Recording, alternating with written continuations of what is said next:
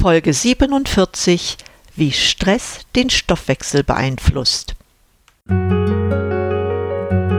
Durchatmen, der Gesundheitspodcast.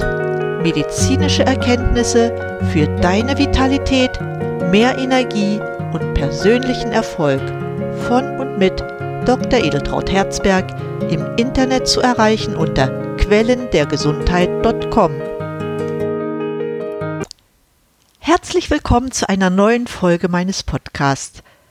Ich freue mich sehr, dass du wieder eingeschaltet hast. Ja, wieder einmal ist Stress mein Thema, weil es offensichtlich viele Menschen gibt, die das betrifft.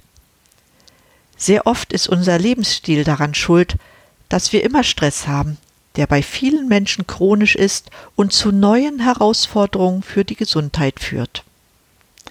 Wenn ich über unseren Lebensstil spreche, so sind das die individuellen Belastungen, die wir durch den Alltag, Familie und den Arbeitsprozess haben. Oft übersteigen sie das Maß dessen, was wir uns zumuten können, und leider nehmen wir uns nicht die Zeit für Erholungsphasen. Fakt ist, wenn wir permanent Stress ausgesetzt sind, und dabei ist es egal, ob es körperlich oder mental begründet ist, dann bilden sich in unserem Körper Stresshormone. Dies erfolgt zuallererst in den Nebennieren. So bedeutet chronischer Stress, dass die Nebennieren stark belastet sind und dadurch unser Stoffwechsel, das Nervensystem und auch das Immunsystem mit beeinflusst werden. Diese Veränderungen werden zuerst gar nicht bemerkt. Das liegt daran, dass durch den Stress zu Beginn Dopamin ausgeschüttet wird. Das aber ist eine Belohnungssubstanz, die in uns Kräfte weckt, die den Eindruck vermitteln, dass wir noch viel mehr schaffen könnten. Es ist doch schön, ohne Pause durcharbeiten zu können. Vielleicht erreicht man ja dadurch sein Ziel. Das ist jedoch trügerisch, weil damit teilweise die Warnsignale unseres Körpers überdeckt werden. Um die Warnsignale besser erkennen zu können, zeige ich dir noch einmal die drei Phasen, durch die der Stress gekennzeichnet ist. Auf akuten Stress reagiert unser Körper damit, dass die Nebennieren verstärkt Adrenalin produzieren. Das ist der Beginn der Alarmreaktion. Durch den Anstieg des Adrenalins steigt der Blutdruck, der Körper stellt vermehrt Zucker für das Gehirn und die Muskeln zur Verfügung, so dass wir schnell auf diesen Stressreiz reagieren können. Funktionen, die der Körper nicht benötigt, um mit dem Stress fertig zu werden, wie Essen und Schlafen, werden unterdrückt. Kurz, der Körper reagiert jetzt so, als würde ihm eine große Bedrohung bevorstehen.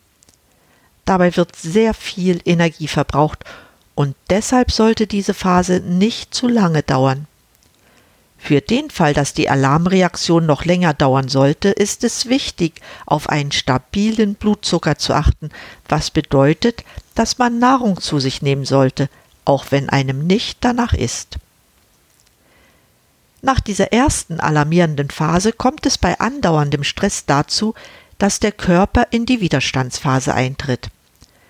Dies passiert genau dann, wenn dem Körper keine Erholungsphase gegönnt wird. Gekennzeichnet ist diese Phase dadurch, dass jetzt in der Nebennierenrinde große Mengen des Stresshormons Cortisol gebildet werden. Dabei werden die Energiereserven des Körpers aufgebraucht und das Immunsystem geschwächt. Der Körper hat sich darauf eingestellt, dass der Kampf gegen den Stress die höchste Priorität hat.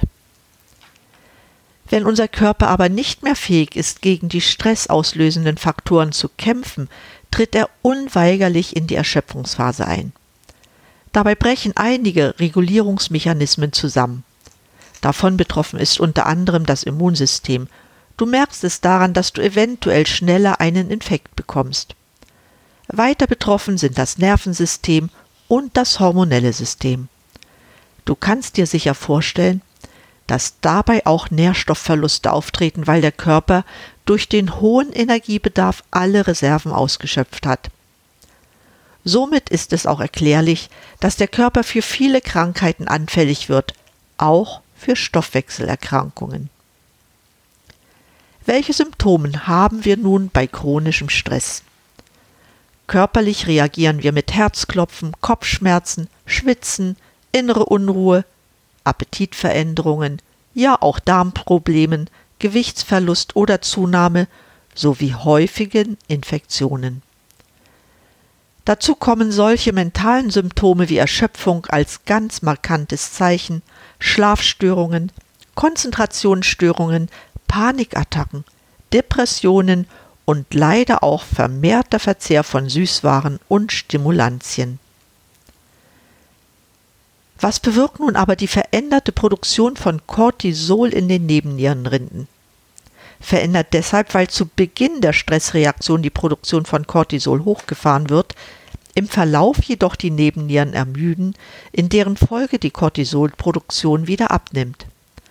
Wir sprechen jetzt von einer Nebennierenschwäche mit verminderter Cortisolproduktion. Warum aber ist das wichtig? Nun ja, die Cortisolproduktion ist eng mit der Arbeit der Schilddrüse verbunden. Das heißt, die Produktion der Schilddrüsenhormone T3 und T4 wird beeinflusst. Hier wird zu Beginn, also wenn vermehrt Cortisol gebildet wird, die Schilddrüsenfunktion erhöht. Dies kann zu einer deutlichen Gewichtsabnahme führen.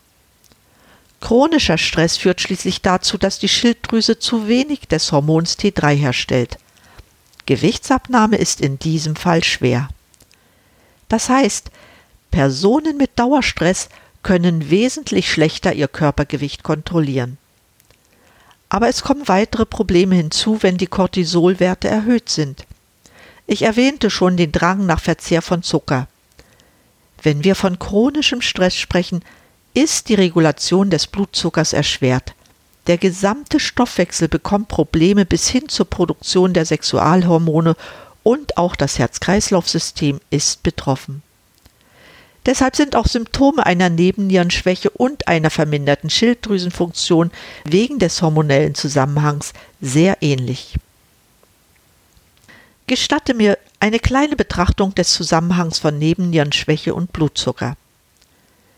Dass der Blutzucker unter einer Nebennierenschwäche schwankt, erwähnte ich bereits. Dies ist gleichzeitig mit dem Verlangen nach einem Energieschub verbunden. Aber das nicht allein. Durch die Nebennierenschwäche haben viele Betroffene einen niedrigen Blutdruck. Damit verbunden ist ein starkes Verlangen nach salzigen Lebensmitteln. In diesem Fall ist es auch ratsam, diesem Verlangen nachzugeben und etwas mehr Salz beim Kochen zu verwenden. Eine weitere Folge von Stress und der Nebennierenschwäche ist die Bildung freier Radikale, hervorgerufen durch oxidativen Stress. Ich bin in früheren Sendungen schon sehr oft darauf eingegangen.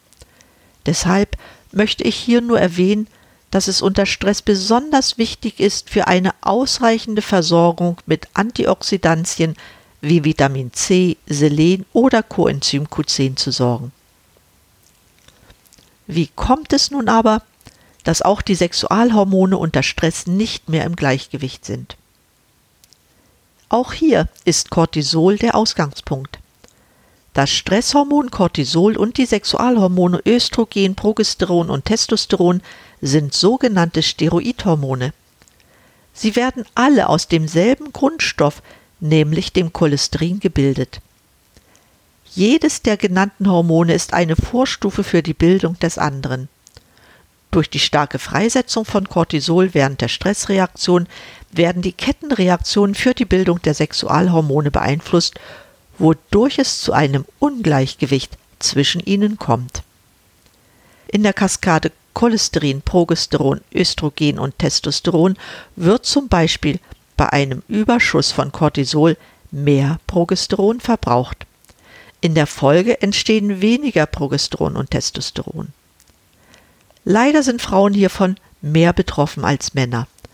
Das liegt darin begründet, dass die Verhältnisse bei der Frau durch Monatszyklus und Schwangerschaften komplizierter sind. Wenn es zum Beispiel zu einem Überschuss an Östrogen im Verhältnis zum Progesteron kommt, kann das Immunsystem überreagieren.